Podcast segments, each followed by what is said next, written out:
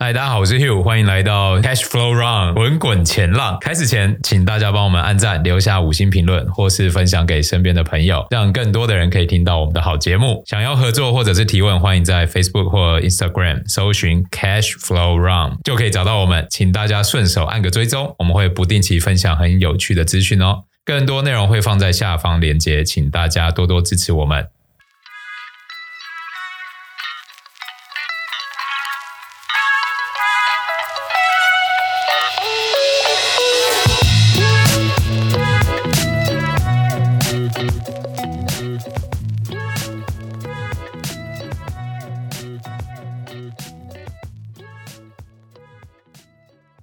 我是 Abby，欢迎来到 Cash Flow Run 滚滚前浪，分享全球发生的财经大小事。今天第十一集，我们邀请到的是 Chris 跟 Sammy。Hello，嗨，我是 Sammy。呃，哪一个是总经小王子？两个都是啊，Chris 是 Chris 是。哇塞，这一集感觉会很精彩哦。我们今天请 Chris 跟 Sammy 来讨论一下，今年到底会不会降息？这应该是很多人都想知道的事情吧。嗯，这真的是个大哉问。对，可是目前市场上好像众说纷纭呢。其实这也是我很想知道的一件事情，因为大家都说，哎，可能会降息嘛，那也有人说升息，所以这真的是你们两个等一下不要吵架啊。不会，depend on data，depend on data。对，那我们来站在年底降息派和不降息派，分享两方的看法吧。好，呃，那我先分享一下背景回顾好了。其实会被拿出来这么一个讨论，其实是因为。在上周，包含像 S M 的制造业 PMI，还有服务业 PMI，这些是低开，而且大幅低于预期的哦。那其中我觉得最值得关注的就是，其实是服务业的 PMI，其实低于预期超过三点。那其实 PMI 里面也有细项嘛？那其实观察细项会发现，价格指数还有就业指数下跌超过二点二点，使市场预期当时的通膨还有就业的紧缩局势减缓。那另外，新订单指数大幅收缩，下跌超六点，只、就是跌了超过十 percent 哦。也给予市场很大的情绪冲击。那另外在就业面，就是职位空缺向下跌破一千万，其实也显示就业市场的需求面不佳。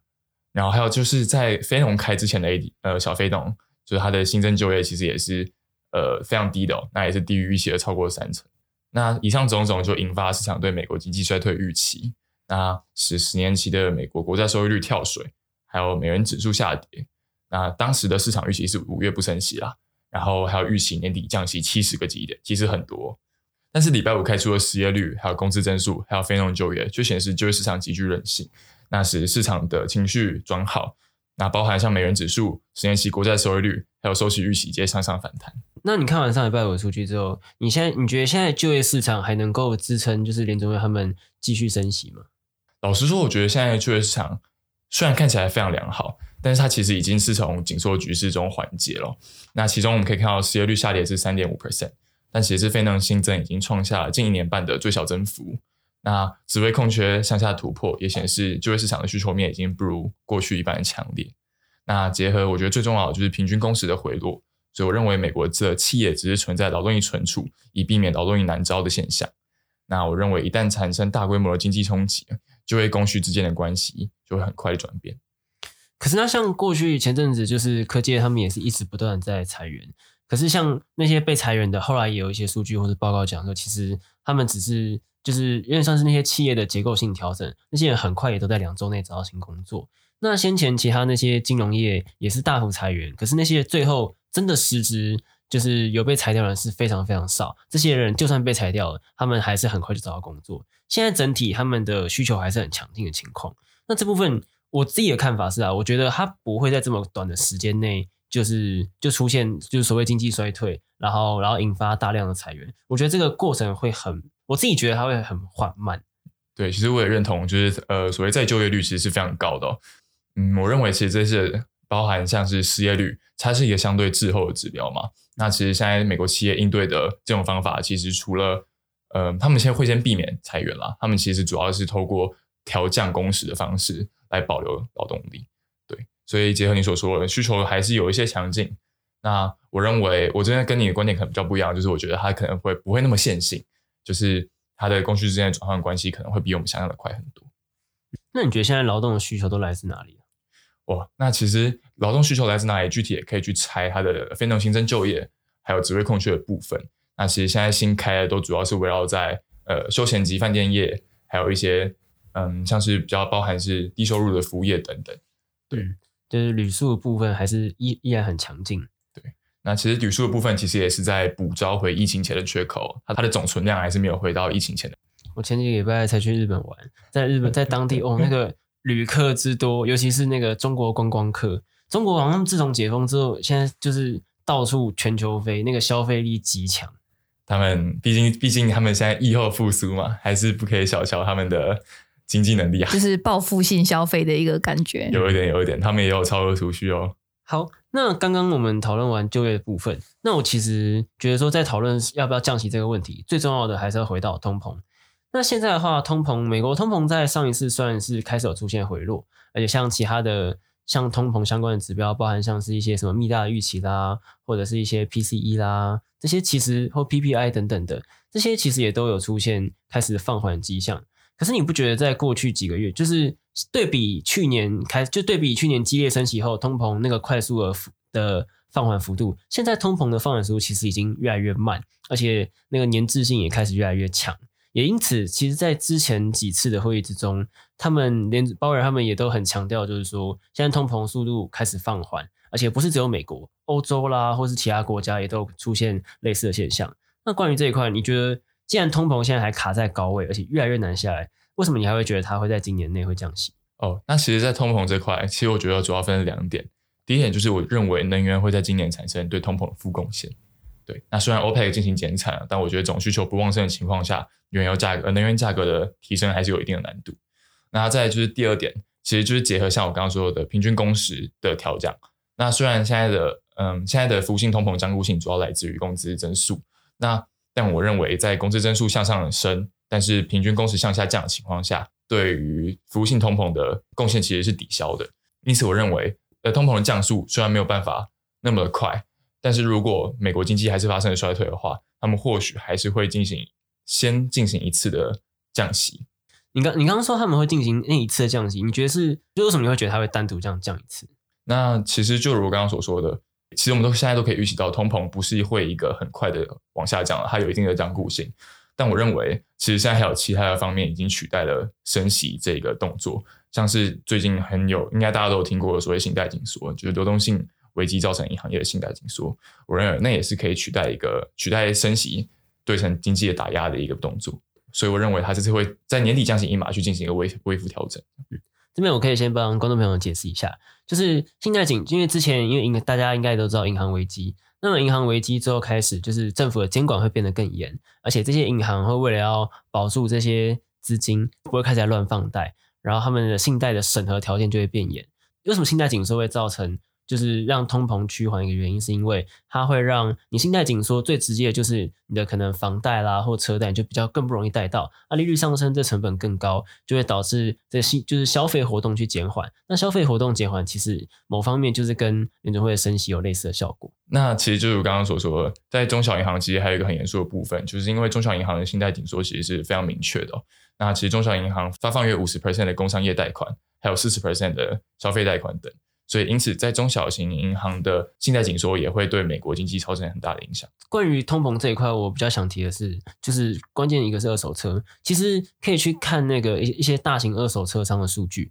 他们从今年初以来，其实他们的需求就是非常的强劲，就是包含可能像是疫情以后复苏啦，或者是。就其实美国原本是说今年初可能就会开始逐步走向衰退，但是就现在来看，其实第一季大部分表现都还还不错，但也造成就是车子，呃，尤其是二手车的部分，从今年初开始就是不断的上升，但是这部分的通膨在过去的数据之中都还没有反映出来。今天录的时间是四月十号，呃，也还没有开三月的通膨数据，但目前为止一二月的二手车都是都是放缓的，但这个是反映在更之前的数据。而且像是就在，因为二手车占就是通膨的比重算是蛮高的，而且去对比二二月的数据可以看到说，其实很多的服务性通膨都是在成长，而一些商品通膨也有成长的趋势，有反弹的趋势，但唯独就是因为那个二手车下降太多，所以才把整体拉下来，看起来好像是下降。那关于这点，我自己的看法是，我觉得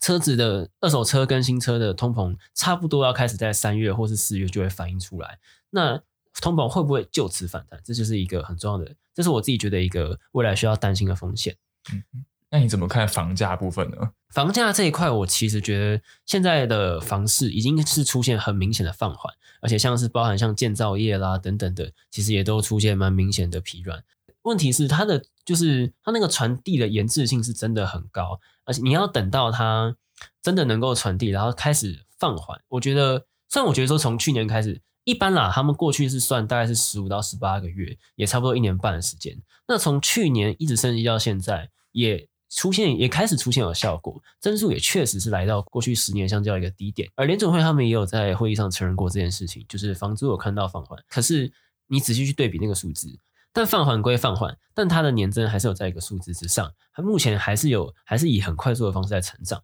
所以我觉得说要等到真的压制下来，因为它现在它现在变成是它这个通膨是占整整个通膨，房租的通膨是占整个通膨一个很大的比重。所以我觉得说要让它整个整个房租是放下，整个房租放缓，然后来使得通膨能够更明确放缓，我觉得还需要一段时间。好，其实讲完通膨，接下来最最大的影响其实就是降息啦。其实在降息，我们两个在这边就有一个小小的不一样的想法。那其实，在过去从去年开始，对于降息就已经很呃，对于尤其对经济就已经很众说纷纭了。现在是从软着陆变为硬着陆，又变为软着陆，又变为硬着陆。哎、欸，这真的哎，大家都一直在讲，到底是软着陆还是硬着陆？从去年开始就讨论了。对对对，对啊，每次经济数据开出都会有不一样的预测以及观点。真的真的。那 Henry，你觉得今年底前会是软着陆还是硬着陆？其实我个人更偏硬着陆一些，结合我刚刚所说的，现在已经说。还有超额储蓄的消耗对消费面的影响，还有贷款成本都过高对企业投资的影响等等，所以我认为我对今年的经济的看法还是比较偏 hard landing 的。嗯，这部分我也是。不过说到这个软硬着陆，这边我想要分成两个部分来看。那首先第一个是就是刚刚的问题嘛，今年会不会软着陆，以及软着陆跟升降息的关联。这边我想这边我可以也是先帮观众听众朋友科普一下，就是大概过去如果我们从那个。就是那个 Greenspan 的那个大通膨时代开始算起，从那个时候到现在，先不算这一次的，先不算这这一次的升息循环，过去有总共十一次升息循环之中，只有三次是有成功软着陆，剩下八次都是失败的。那这三次的软着陆有什么共同特性？其实他们最重要的一个核心共同点，因为他们他们并不是在。发现，因为他们并不在通膨很严重的时候才开始决心来降息打通膨，而是在他们开始发现有一些诶通膨可能会反弹的迹象的时候，就马上预防性的先升息，而且升息的幅度其实也都不会到很高，所以因此这个及早预防是非常重要的。二零二零年的时候，因为联准会为了要救市 QE 撒了非常多的钱嘛，但是在二零二一年的时候，他们还说，哎，通膨只是暂时性的，很快就会回落，多半都是跟疫情相关。但是结果到二零二二年的时候，他们才开始发现，哇，通膨真的太严重了，所以才开始升息。其实光这一点，我自己就觉得说，去对比历史过去每一次的经验，就光这个条件不符合，其实就很难去透过，就是其实就已经很难达到软着陆一个很重要的条件。嗯。而且其实我可以看到，我最近有看到一些数据啦，就像是智商会的消费者信心指数的预期指数，其实已经连续十二个月低于八十了，就其其中只有一个月高于八十啊。然后再就是美国的领先指标连续下跌超过一年，还有大家最熟悉的殖利率曲线的倒挂，其实这些都是嗯一定一个指向啊，就是指向美国今今年经济会衰退。而且关于经济衰退这个。这个议题其实，因为大部分就是经济衰退，主要就是失业率大增嘛，然后经济负成长这些的。但是，其实我自己觉得失业这一块已经不能再用单单的失业率来看。就像刚前面前面 Henry 提到的，其实现在失业率的数字，因为疫情后关系，整个结构就是有很大的改变。很多企业也会因为招聘困难，所以开始在储存大量劳动力。所以我自己觉得说，现在关注的比较就是工资的成长以及大家的实质收入的部分。嗯，先前大家有提到，像是。Trump 对移工的限制也导致了这次结构整个改变。好，那我那我们刚刚讨论完，就是今年到底是软着陆还是硬着陆这一块。其实我我们这这部分其实算是蛮一致的，就是都是都是以可能都是偏比较硬着陆的部分。嗯，对啊，这让我有点失望哎、欸。本来想说有没有机会的，结果你们这样一讲，我就觉得好像好像没有机会了。呃，没有没有，我们可能还是最后还是 depend on data。又来又来。但我觉得说，可是我觉得就是大家就像危机就是转机。虽然现在大家都越来市场越来越多的呃数据都显示可能会是硬着陆，也越来越多的预期今年经济表现会不好。但是就像去在去年中的时候就说去年底，去年底的时候就说今年。可是你看，大家到现在，哎，经济虽然开始有疲软的迹象，但是整体还是强劲的。所以大家其实关注的重点应该是从，就是第一是它到底是什么时间，以及它的衰退幅度到底有多大。我觉得可以从这两个地方来看。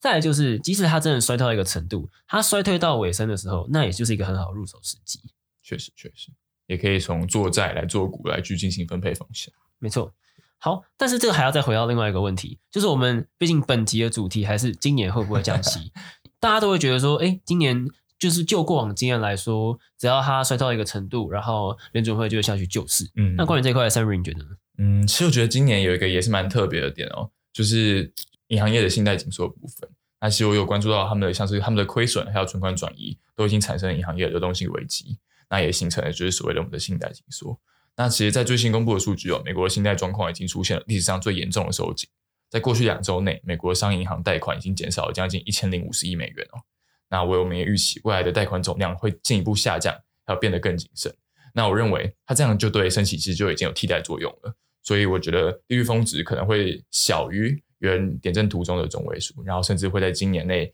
去降息，去弥补、去抵消它这个作用。这样。但这边的话，我想要提一下，就是在上一次三月的那个利率会议后的会后记者会，有一位记者就是主动问那个鲍威尔说：“诶，市场现在预期是到年年中会开始暂停，然后并且年底前会开始转向一直降息。那请问主席对这个的看法？”而鲍威尔就是有种，他就一脸狐疑，然后一点有点有点不屑的说：“可是他们委可以从大家可以从 SEP 中看到，委员们就是没有这个打算，他们今年就是不会降息。”他几乎是非常肯定、没有迟疑的讲出这一段话。他态度好像很很强硬诶、欸。没错，嗯，而而且他还甚至还有提到，觉得说现在市场就是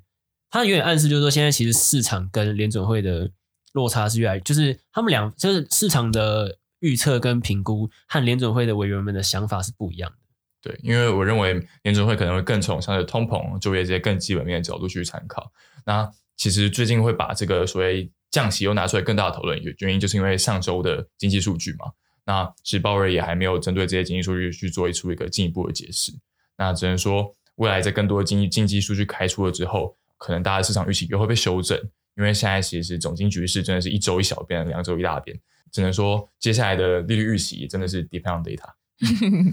OK，最后结论就是 depend on data 对。对对，倒也不是啊。对，因为其实我自己在。呃，对消费的预期其实也有包含，就是超额储蓄是已经预计在二 Q 二三会被消耗完毕，然后再就是就业市场的紧张程度其实已经边际缓解了，那工资增速可能会难以维持在高点，然后再就是平均工时的工时的续减，其实也显示了就是呃企业存在劳动力储存会拉低居民的薪水，然后再就是信贷紧缩也会使家庭的消费信贷没有支撑，嗯嗯，所以我认为其实美国作为经济大国，就消费动能如果没有办法继续的话，会使美国经济陷入逆风，这还是我。对美国经济基本面的一个最最核心的观点，那我认为也是美联储进行降息我的唯一可能。可是，那关于这一块，他们之前有曾经在，就是像鲍尔或者联准会，他们都蛮多人都曾经提出说，其实他们并不在乎。就是经济会衰退，而且甚至可以说经济衰退就是他们的目的之一。他们就是要透过经济衰退来抑制通膨，来打压经济，来使需求放缓。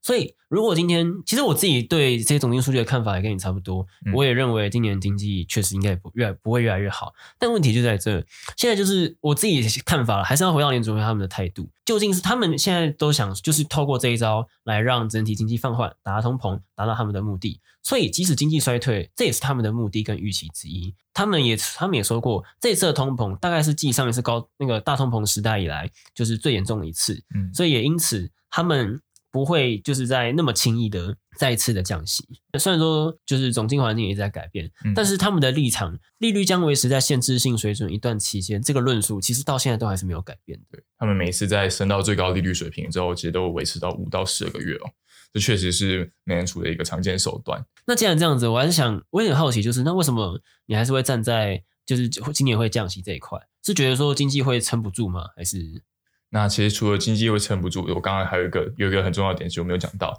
就是其实就是在中小银行这一部分，其实给美国的整体提供了非常多的信贷规模，像包含像是工商业还有消费这些贷款，其实很大一部分都是从中小型银行进行发放。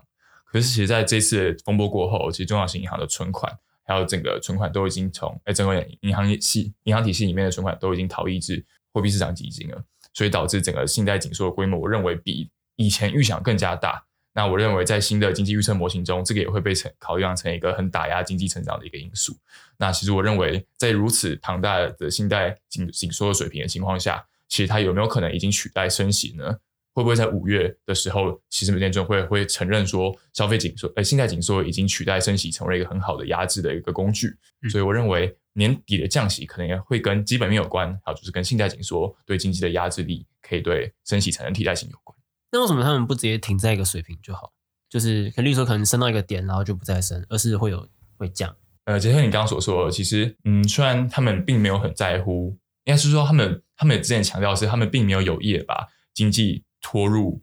逆风，但我相信他们还是会重视这一部分。那如果把利率限限制在一个相当高的水平，可能就是限制在可能。假设就是在中位数五点二五好，五点一的，然后在五点零到五点二五那个区间好了。那我认为长久以往到年底的时候，可能会对美国的经济，主要像是企业投资这块造成一个非常大的逆风。那我相信他们也不会乐见美国连续两季出现一个很大的经济衰退。所以我认为在年底的时候，他们可能会进行一个小幅的降息，去对经济去进行一个稍微的稍微的提升作用。确实，毕竟大家都想要成功软着陆，成为那个历史上的记录，对，成为那个最帅的金发女人记录。对，那不过这边我想要补充一件事，就是在过去，在过去三十年以来的降息的美联储的降息的一些计划，其实像最一开始是那个时候大通膨时代，他们一下升升降降，升升降降的。那我这边就是从一九九二年，就一九九零年代开始讲起。那么在其实，在一九九五年的时候，就是因为在之前都是一直升息嘛。那在一九九五年那一次有出现一次，他们叫所谓的预防性的降息。嗯、那这个预防性的降息，其实是他们那时候觉得说，哎，经济已经已经开始逐渐有点步入衰退，那怕整整个经济过度的就是太糟，那所以说他们就想说，哎，那就稍微试试看降息一点看看。但我觉得说，对比对照到今年有个问题。就是当时的通膨其实是已经从高点回落了，嗯，而且是打压了好一阵子。但是现在现在是还在升息，就是我觉得那个阶段上不太一样。而且当时的通的利率是升到非常非常高，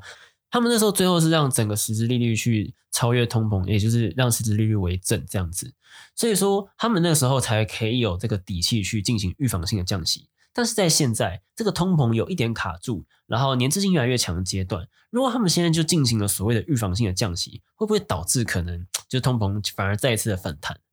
对，这是我觉得说我自己不是很支持今年底会降息一个理由。那另外的话，在九零一九九零年代还有两次，一次是在一九九六年，然后还有一次是在一九九八年。可是这两次的背景都有对应到一些问题。包含像是俄罗斯的债务违约啦，或者是全球一些大型的对冲基金倒闭等等，就是那个时候是让经济整个太快速、大幅的有冲击性，所以才他们才会赶快在降息来应应。所以其实他们那个时候中间是一下升升降降，所以我觉得即使即使今年真的年底发生了什么大事，或是什么全球性的冲击事件，嗯，逼不得已降了一两码，我觉得说。可能之后又还是会再升回来，就是这不这不会是一个完整的升息升息终点。那一样再回顾一下历史，刚刚讲到就是在一九九八年，他们最后真正的结束这个升息循环。可是之后他们继续升息之后，又到了两千年初，因为遇到大康泡沫以及九一攻击事件，所以经济整个也是恐慌下很，那时候也是快速衰退，所以那个时候他们才在进行了一次降息。那在过去二十年，剩下来还有在降息的，就是包含像是二零零八年的金融海啸，以及二零一九年的中美贸易战导致经济衰退。但是其实那一次比较一部分是因为要选总统了，就是一些政治因素的问题。确实，确实，对，政治因素也是一个很大的支持论点。没错，所以我觉得，可是把整个过去三十年的经验套用在现在，我自己的看法是，现在的环境的通膨环境跟过去不太一样，而且整体经济状况也没有以前那么好，所以我觉得现在。不太会进行所谓的预防性降息这个动作啦。那我什么时候可以买股票啊？你们都说可能年底才会降息，或者是不降息，那这样我觉得很危险呢。嗯，我自己觉得话，股市的情况降息后，就是我觉得要分两个点来看。第一个是，其实降息之前，就是它可能已经美国经济也是真的实质衰退，企业盈利下降，那股市想必就是会一一路跌。但是我觉得等它到一个程度，来到真的低点的时候，就会是一个入市的好时机。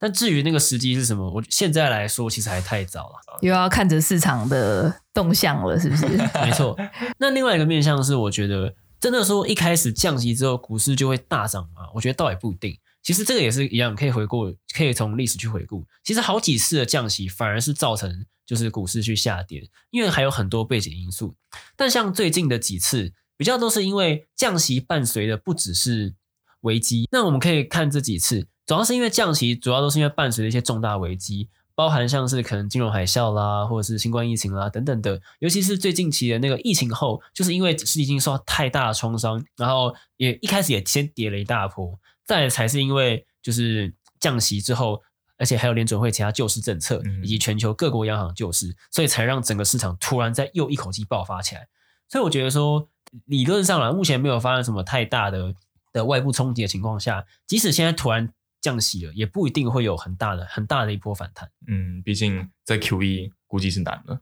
对，而且像或者也不太会有像之前那样大量的大规模的财政刺激啦，嗯、或是各种补贴政策来刺激经济。对，听完就更失望了。可能最近的入市时间还是要稍微保守一点。对，好，请听众朋友还是握住你们自己的小手啊，不要太激动啊。那其他资产的部分呢？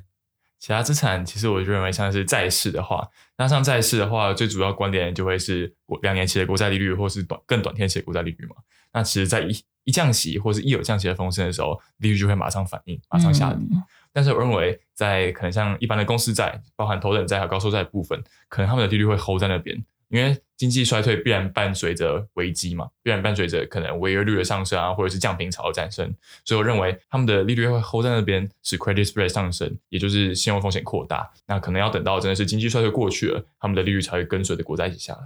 好的，那今天两方的看法有没有让听众多了一点自己的想法呢？我自己心里是已经有一点想法，我这样听下来觉得有点失望啦，因为我本来想说很快就会降息吗？Depend on data，Depend on data，对，当然还是要看市场后面怎么走啦。那今天也谢谢 Senry 跟 Chris 的分享。如果喜欢我们的内容，别忘了订阅、按赞、分享起来。IG、FB 也不要忘记点赞哦。谢谢大家，谢谢大家，谢谢大家，拜拜，拜拜。哎，不过如果真的降息的话，是不是一些资产价格也都会有波动？会啊，这是一定的。其实我例如什么？其实我相信在债券长，尤其在长天期债券就已经会提前反反应了。那可能还有包含像黄金啊，黄金会转跌啊，那可能股市会在经济衰退稍微过一阵子之后开始有转涨。我觉得都是降息有可能的途径哦。但我觉得黄金目前的话，会在就是就随着世界银行危机，所以黄金一直升。那如果到时候真的经济开始真的步入衰退，然后美国的实体经济有越来越，我觉得黄金高峰可以从历史高峰，所以就是做。